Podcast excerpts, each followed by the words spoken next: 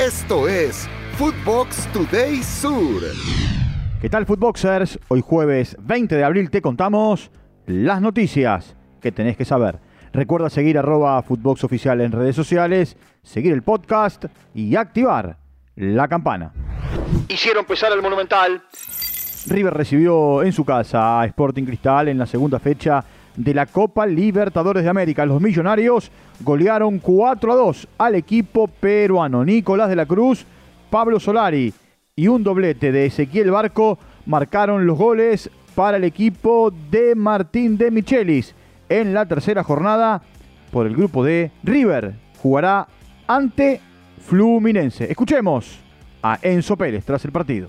Jugamos muy bien, nunca perdimos la cabeza, más allá de, haber empezado perdiendo y tener un hombre de menos. El equipo creo que siempre se planteó muy bien.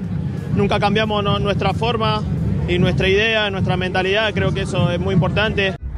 Se quedan con el liderato. Argentinos Juniors le ganó por la mínima a Corinthians en eh, el Neoquímica Arena. Javier Cabrera hizo el único gol del encuentro. Los bichos de la paternal con esta victoria son líderes en el grupo B. En otros resultados de la jornada, Nacional le ganó a Independiente Medellín 2 a 1. Flamengo venció a Newblense 2 a 0. Colo Colo, por la mínima, le ganó a Monagas. Barcelona le ganó a Bolívar. Tres puntos de oro. Gracias a los goles de Julián López y Alexis Soto, Defensa y Justicia consiguió su primera victoria en la Copa Sudamericana, luego de debutar en el torneo perdiendo. El Halcón de Varela está en el tercer puesto del grupo F con tres unidades, las mismas que Millonarios y América de Minas Gerais, que son líderes y segundo respectivamente. Por otra parte, Guaraní derrotó a Danubio 2 a 1 y Liga Deportiva Universitaria le ganó a Magallanes.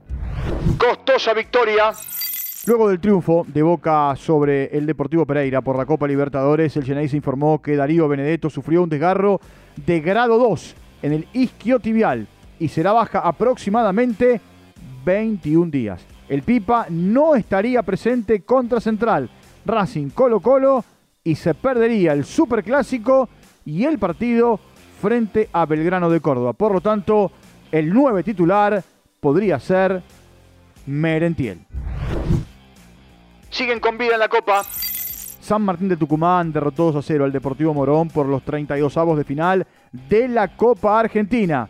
El equipo que milita en la segunda división del fútbol argentino ahora se enfrentará con Racing en la siguiente ronda. City en semi explosiva.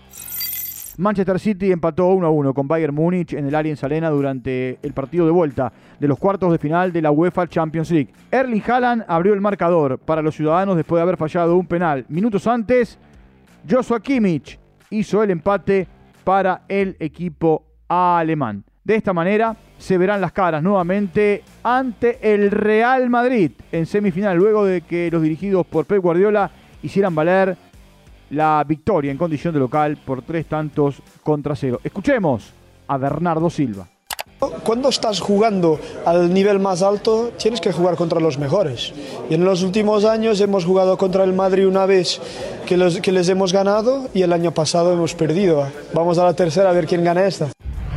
Cabe mencionar que Erling Haaland lleva 35 goles en 27 partidos en Champions League en su carrera y además 48 anotaciones en 41 partidos con Manchester City en esta temporada.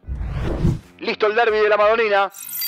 Inter de Milán se clasificó para jugar semifinales de UEFA Champions League luego de empatar 3 a 3 frente a Benfica.